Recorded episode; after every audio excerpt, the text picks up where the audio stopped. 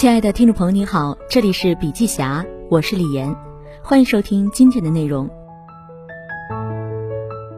二零二零年十一月二十九日下午，中国青年企业家俱乐部一行三十余位青年企业家与汇集了优秀二代企业家、青年创业家群体的 BU 俱乐部开展联谊活动，探讨交流，共话未来。特劳特公司管理合伙人李香群结合实战经验，为大家带来了一场主题为“定位”。顾客视角下的企业战略的专题分享，透过特劳特主导的多次企业战略定位案例，帮助创始人转换思路，从客户视角进行思考，从而找到最容易切入用户心智的定位，实现企业战略升级。我觉得任何企业最终的目的只有一个，不是赚多少钱，而是在企业的头脑中占据一个位置。只有在顾客的头脑里建立你的位置，这个才是永久的。所以今天我跟大家分享的是定位顾客视角下的企业战略。相信定位这个词大家都听说过，而且都在说定位，都在讲定位，都要做定位。但是定位到底是什么？定位其实特别简单，简单到很多人把它忽略了，简单到很多人无法相信这样就有效。特劳特公司进入中国十八年，定位理论发展五十多年，碰到的最大的问题就在这里。战略的问题如此复杂，为什么到你们这里就这么简单？这么简单能解决我的问题吗？前一段时间我见了一个猿辅导的投资人，他问为什么猿辅导这么认可你们？猿辅导的两位创始人李勇和李欣很少特别认可某一个人，为什么这么认可特劳特呢？这位投资人觉得特劳特帮助猿辅导确定的在线教育这个定位特别简单，企业难道自己不知道吗？其实正是因为定位特别简单，所以企业在制定战略过程中反而经常忽略它。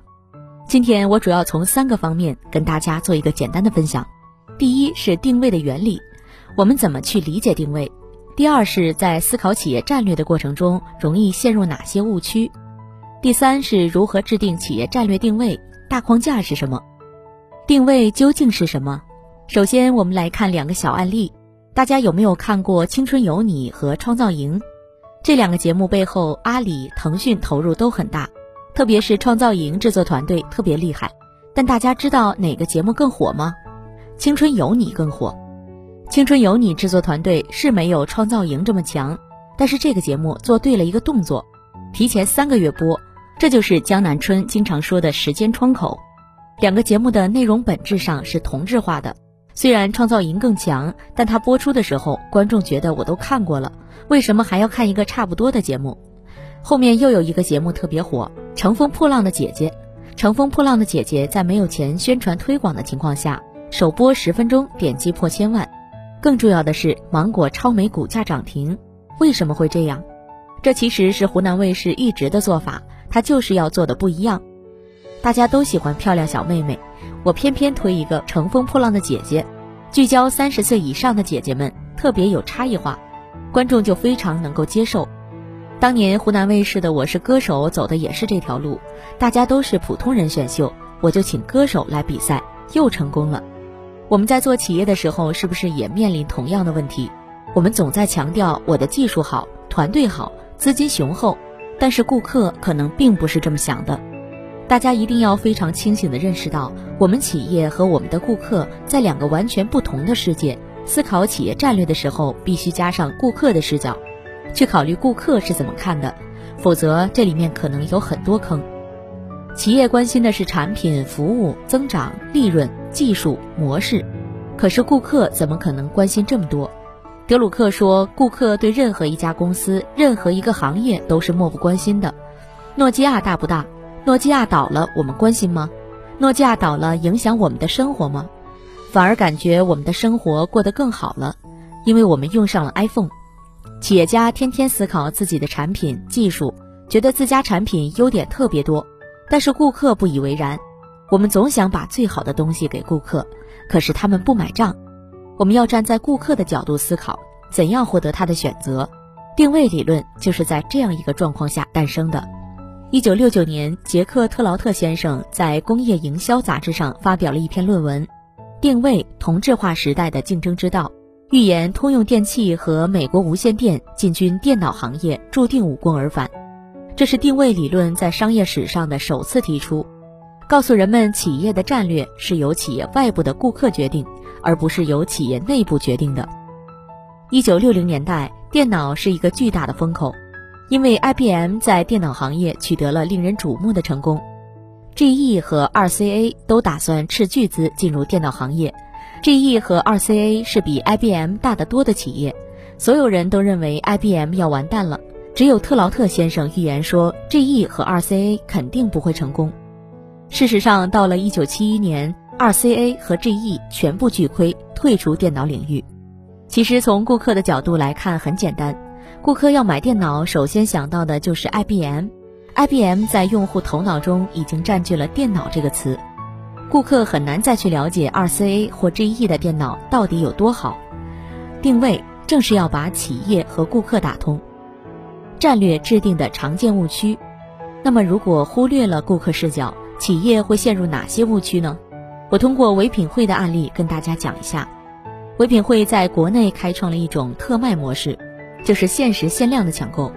唯品会最早想做奢侈品电商，但这条路很难走，很多品牌方也不让做，消费者也觉得这种模式可能不太靠谱。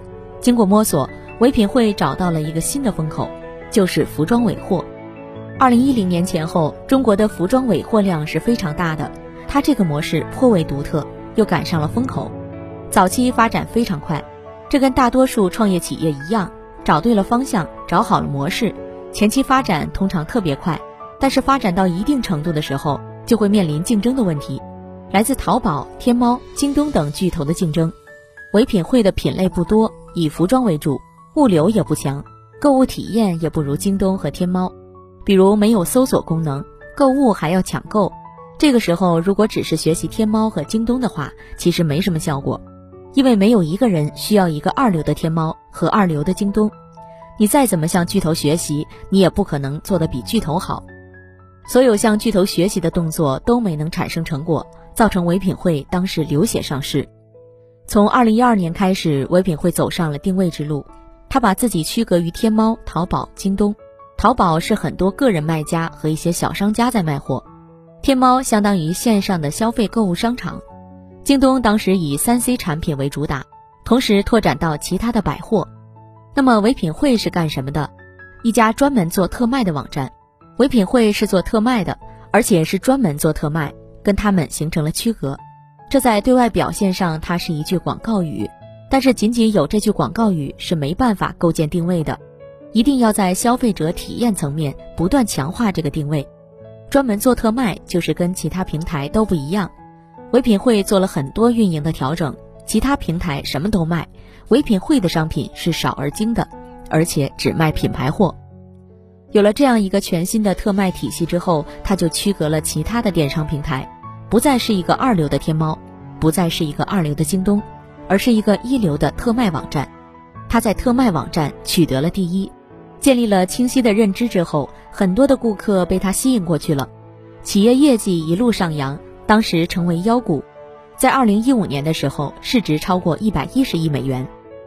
企业做到了一定程度，特别是市值已经成为三大电商之一的时候，钱也有了，地位也有了，往往就会引进一些更厉害的人。二零一五年以后，唯品会引进了天猫和京东的高管，决定转型为平台型电商。当时做了海淘、生鲜，甚至还上了汽车频道，因为平台上有这么多顾客，企业觉得这些顾客都是我的，我要满足他们所有的需求。而且唯品会做市场调研的时候，顾客对他最痛恨的就是要抢购。顾客调研的数据是这样，所以顺应顾客去掉了抢购。但是当唯品会不需要抢购的时候，这些顾客去哪里了呢？他们去天猫、去京东了。因为那边货更全，一旦不抢购，唯品会就失去了独特的价值，放弃了特卖，导致顾客不认可，业绩增长停滞，资本市场也一路走低。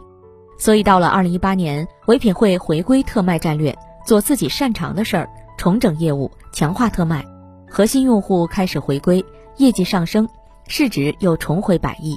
唯品会经历的起伏，最重要的原因不是企业内部管理出了问题，不是团队出了问题，其实团队还更强了，而是在制定企业战略的时候忽略了顾客。没有考虑自己对于顾客独一无二的价值是什么，就觉得自己什么都可以做了，结果反而脱离了自己独特的优势。一旦又回归特卖之后，所有的指标都向好。唯品会的发展历程给我们在创业过程中的几个启示是：第一，要建立自己的标准，不要模仿巨头。成功的企业有它当时成功的要素，竞争的环境不一样，企业的基础不一样，不能盲目模仿，不要以巨头的标准来要求自己，而是要找准自己的定位。第二，要及时追击成功。唯品会第一阶段虽然很成功，但在第二个阶段就是没有及时追击成功，没有把成功的要素转化成强大品牌，打入顾客的心智中去。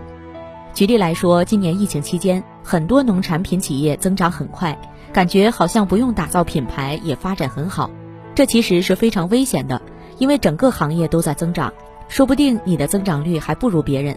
疫情不会永久持续，风口不会永远存在。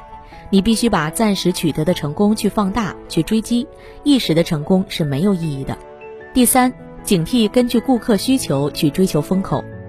当企业积累了一批顾客，顾客有多种需求，企业就会产生我什么都可以给他，我什么都可以做的幻觉。在这一点上，大家都要向江南春学习。在抖音、快手刚起来的时候，分众传媒也受到了很大的冲击，企业都觉得需要流量。而且流量的投入产出比是可以算得清清楚楚的，但分众广告投下去不知道回来多少，有人感觉投一个亿回来十个亿，有人觉得投一个亿打了水漂，那么分众是不是也要去追逐这种效果广告的风口，给用户提供流量？并没有，江总做了一个非常重要的决策，继续做品牌广告，因为分众提供的价值是帮助企业建立品牌。而抖音、快手这些效果广告本质上是一个渠道，这个坚持去年前年对分众的冲击是很大的，但是坚持下来，今年很多企业，特别是原来靠流量增长起来的企业，他们纷纷都来到了分众，开始建设品牌。如果当时分众也去走效果广告这条路，在流量上怎么比得过抖音、快手呢？分众的基因不在那里。分众的基础设施就是城市电梯广告，把品牌信息打入顾客头脑。真正的效果广告是快手和抖音应该去做的。我们可以看到，今年分众的广告业绩在疫情之后迅猛增长。其实它是坚守品牌广告、坚守自己定位的受益者。第四，避免以运营效益代替战略。唯品会如果追求送货速度比京东还快，这是运营效益的提升，其实对它意义并不大。因为特卖的价值不在这里，很多运营效益的提升，顾客是感知不到的。就像现在很多餐饮企业都学海底捞，把服务做得很好，可是大家有没有感觉哪家餐饮企业服务比海底捞更好？好像说不上来。你只是比海底捞做得好一点，消费者是不会感觉出来的，他根本就不知道你做得好。战略制定三步法：找位置、配资源、定节奏。以上是我们企业在制定战略的时候要小心的四个误区。最后跟大家分享如何制定战略。首先，一个最大的战略观念是，要在潜在客户心智中确立一个位置，这个位置就是定位。所有的内部资源全部根据这个位置来配置，从而形成一套独特的战略，创造出最佳的经营成果。制定战略的三个要素，第一是找位置，位置是在外部的。在潜在用户的心智中，第二是配资源，围绕定位，企业内部的资源如何配置；第三是定节奏，什么时候该快，什么时候要慢，这就是节奏。找位置，我们来看看最近非常火的在线教育品牌猿辅导。其实整个教育行业是一个巨大的风口，行业集中度特别低，所以线下小班课为主，线上教育刚刚开始，有一对一的，有一对多的。有直播的，有录播的，各种模式都有。其实行业内的人都搞不清楚，那就更别说这些家长要去了解这么多在线教育的品牌，其实无从选择。猿辅导的创始团队都是从网易出来的，他们首先做了很多工具，像猿题库、小猿搜题、小猿口算、网课、斑马英语，他们以工具思维切入市场，早期做的也挺好的，发展很快。早期的在线教育企业各自为政，也没有什么冲突，跟学而思、新东方这些做线下教育的也接触不到。但是发展到一定程度，其他的在线教育机构如作业帮也发展起来了，学而思也推出了学而思网校和学而思在线教育，不知不觉就打在一起了。猿辅导原来最厉害的一点是什么呢？是流量。他们很早就在抖音和微信收获了大批流量，抖音有十四家公司给他服务，那个时候的流量非常便宜，加上他们又懂得技术，所以它发展特别快。但是流量都是公共的，学而思只花了一年的时间就迅速学会了这些技术，他也可以找到这些公司合作，短时间买到大量流量。渐渐的，流量红利消失，流量的竞价模式越来越贵，甚至成了一个越来越重的负担。这时候，猿辅导该如何发展？仅从企业视角思考，他要做 K 十二网课第一，要去收割线下，要极力开创大班课模式，因为大班课从企业内部来讲效率更高。大班课的优势在哪里？师资更好，价格便宜，双师保障，直播加回看效果好，更便捷。早前猿辅导的广告说，孩子喜欢老师好，网课就上猿辅导，还特别朗朗上口。大家发现没有？我们在考虑自己企业优势的时候，差不多也是这些：质量更好，价格更便宜，更方便。几乎所有的教育企业都在说我是清北名师。最近网上有个帖子，清华北大的学生都去了哪儿？好像都去深圳当小学老师了。这时候家长不知道怎么选择了。这家是清华北大的名师，别人还有哈佛的名师，顾客该怎么选？当新东方和学而思都在强调自己师资更好的时候，猿辅导面对这两家有优势吗？学而思是和新东方都是老牌的教育企业，他们在行业里的各种资源都比猿辅导多，顾客也更加认可他们。特别在北京和上海，报名都报不上，还要托人才报得上，顾客怎么会选择猿辅导？猿辅导用什么名师都没用，学而思用清华、哈佛名师还有点用。大家觉得效果确实好，特别在一二线城市，学而思是家长在选择线下辅导课的首选品牌。这个时候，顾客优选，强者愈强。学而思线上课没有猿辅导早，但因为它是大品牌，一推出学而思网校就迅速成功了。它的流量成本马上就赶上了猿辅导，甚至有时还更低。新东方也是。这个时候，猿辅导意识到它的战略不是由自己决定的。而是由顾客决定的，由竞争决定的。要突破学而思和新东方两大巨头的封锁，怎么办？首先，必须要构建一个大品牌。你在教育行业也是个大品牌，你才能与他们角力。如果你只是个小品牌，你是没有资格去这么做的。更重要的是，猿辅导有构建大品牌的基础，像其他的在线教育品牌，如火花思维、呱呱龙这一类，刚刚开始做的，他们不具备这个基础。因此，从顾客和竞争的视角来看，猿辅导的机会就比较清晰了，就是把学而思和新东方定义为传统教育，你们在线下做得很好，我可以通过线上去升级，打造成为新一代的教育，而且这个战略方向其实是巨头难以跟进的，因为新东方和学而思最强的认知是在线下，它是传统的老牌，它不可能丢掉它的历史，这在定位专业上叫重新定位。我不但要定位自己，还要重新定位我的竞争对手，所以在这样一个战略环境下，猿辅导需要考虑两个问题：第一个问题是企业的基础能否支持；第二个问题是顾客能否认同。猿辅导是有基础的，它把原来单独的工具产品猿题库、小猿搜题、小猿口算、斑马英语整合在一起，把它们变成我的大战略支持，将用户规模转化为认同支持。怎么让用户认同你是一个大品牌呢？我的所有产品加起来有四亿用户，这是事实。顾客也能够认同你是一个厉害的大品牌。当看到传统教育品牌，比如学而思和新东方网课的时候，顾客就知道学而思的线上战线是跟随猿辅导而来的，猿辅导是在线教育的一个引领者。所以这就是大家在分众上看到的猿辅导的广告。猿辅导在线教育全国累计用户突破四亿。它本质上是描述了猿辅导在整个教育 K 十二领域占据的一个位置。这句广告语看上去是平淡无奇的，但在战略上清楚描述了它的位置。所以四个亿并不是跟别人去比大小的，是支持猿辅导作为在线教育的一个大品牌。其实有一段时间，作业帮打了用户八个亿，但只是比大小，能成功就没那么简单了。因为作业帮的战略方向没有理清楚，它没有一整套的战略来支持，它只是广告上打的数字比猿辅导多，其实是一点效果都没有的。猿辅导是围绕在线教育这个定位去配成战略的，包括它今年主打斑马英语，也是为了强化在线教育，因为斑马英语也是一个在线的针对二到八岁小孩的思维教育产品，所以我们在做广告的时候要认清这样一个事实。广告不是娱乐节目，广告是用来传递信息的，传递让消费者决策的信息。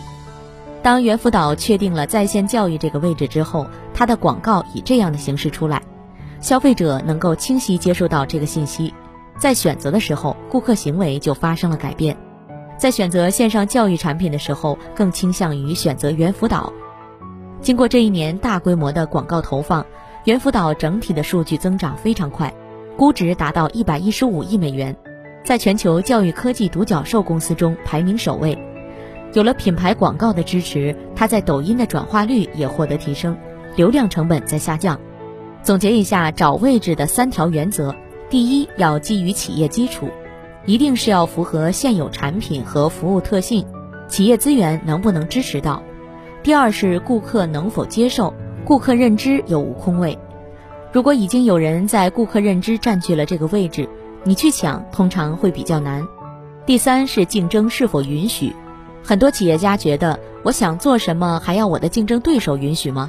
其实是需要的，就像刚才讲的唯品会一样，本质上他面对的竞争已经不允许他做成天猫和京东了，他只能走自己的路，同时也要考虑竞争是不是容易跟进和超越。如果你的一个小小的创新，竞争对手很容易跟进，把你封杀掉了，那这个方向也是没有意义的。配资源，有了外部的位置之后，我们还要合理配置资源。企业要根据定位，有目的的选择运营活动，建立起一套目标一致的运营体系，确保内部所有的资源环环相扣，朝一个方向运行。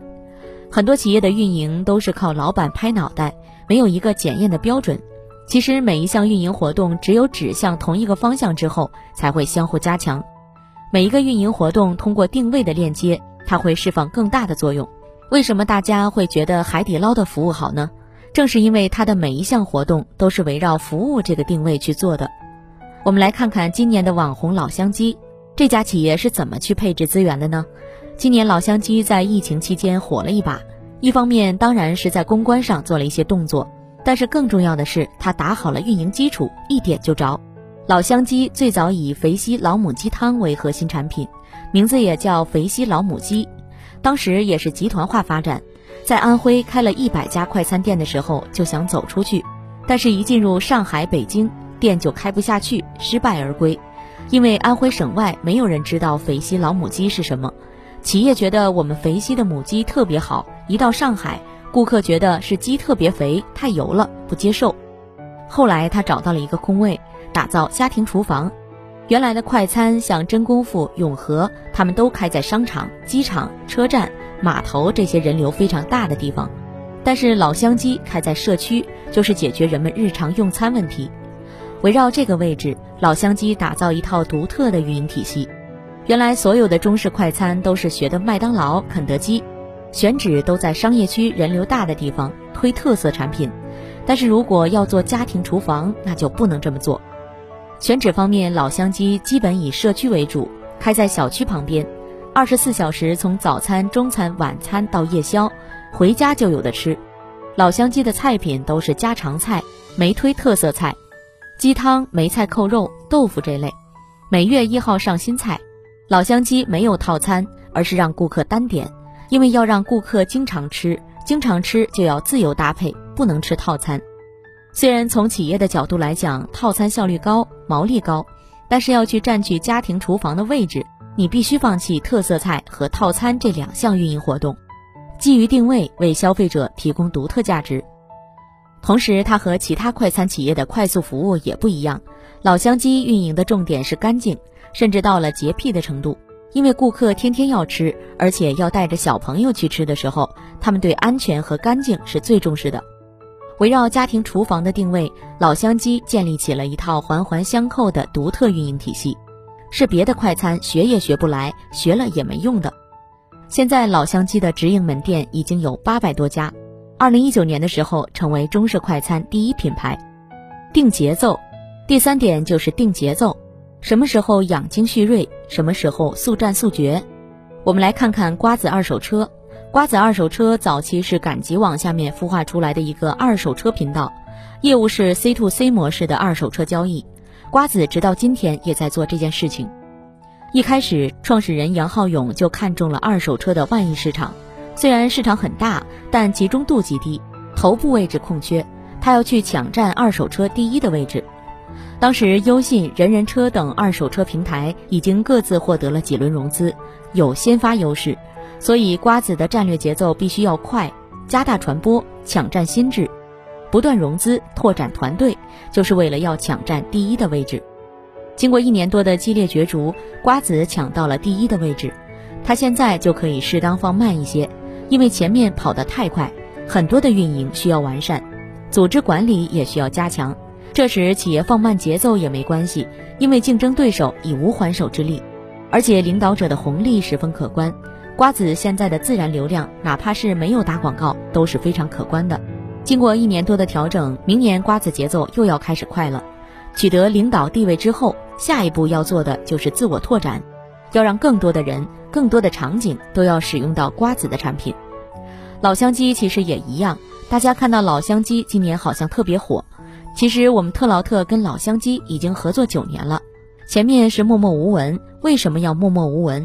因为它之前的整个运营还不完善，还在广积粮、缓称王的阶段。我们和老乡鸡从二零一一年开始合作，二零一五年以前，我们制定的战略都是不允许老乡鸡走出安徽。我们和老乡鸡从二零一一年开始合作，二零一五年以前，我们制定的战略都是不允许老乡鸡走出安徽。二零一一年，老乡鸡在安徽只有一百三十四家店，到二零一五年，老乡鸡在安徽开出了三百多家。直到二零一六年才进入南京，然后进入武汉，这两个城市都在安徽周边。老乡鸡在安徽的势能能够影响到，果然一进入就火。到二零一九年突破八百家直营店，现在老乡鸡规划在安徽可以开一千家店。实际上前面五年老乡鸡都是在打造根据地，节奏要慢。现在各方面都准备好了，就可以加快了。战略节奏评估的维度有如下三个。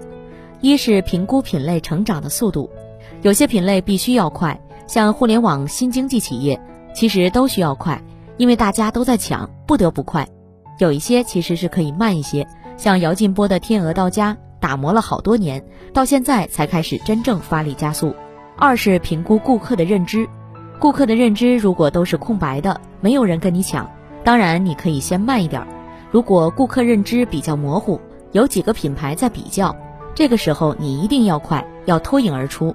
如果竞争焦灼，一定要尽可能迅速结束战斗，不然会陷入资源消耗战，最后大家都不讨好。三是评估企业自身的基础是否支持。如果战略节奏上要求你要快，自身基础又不支持快的时候，我们就要转到一个更小的、自己能守得住的领域，重新调整企业的战略方向。总结而言，企业做战略的时候，一定要关注顾客视角，从顾客的视角来思考企业的战略。做战略的时候要有三个要点：找位置、配资源、定节奏。好了，今天的内容分享就到这里，感谢收听，我们下次见。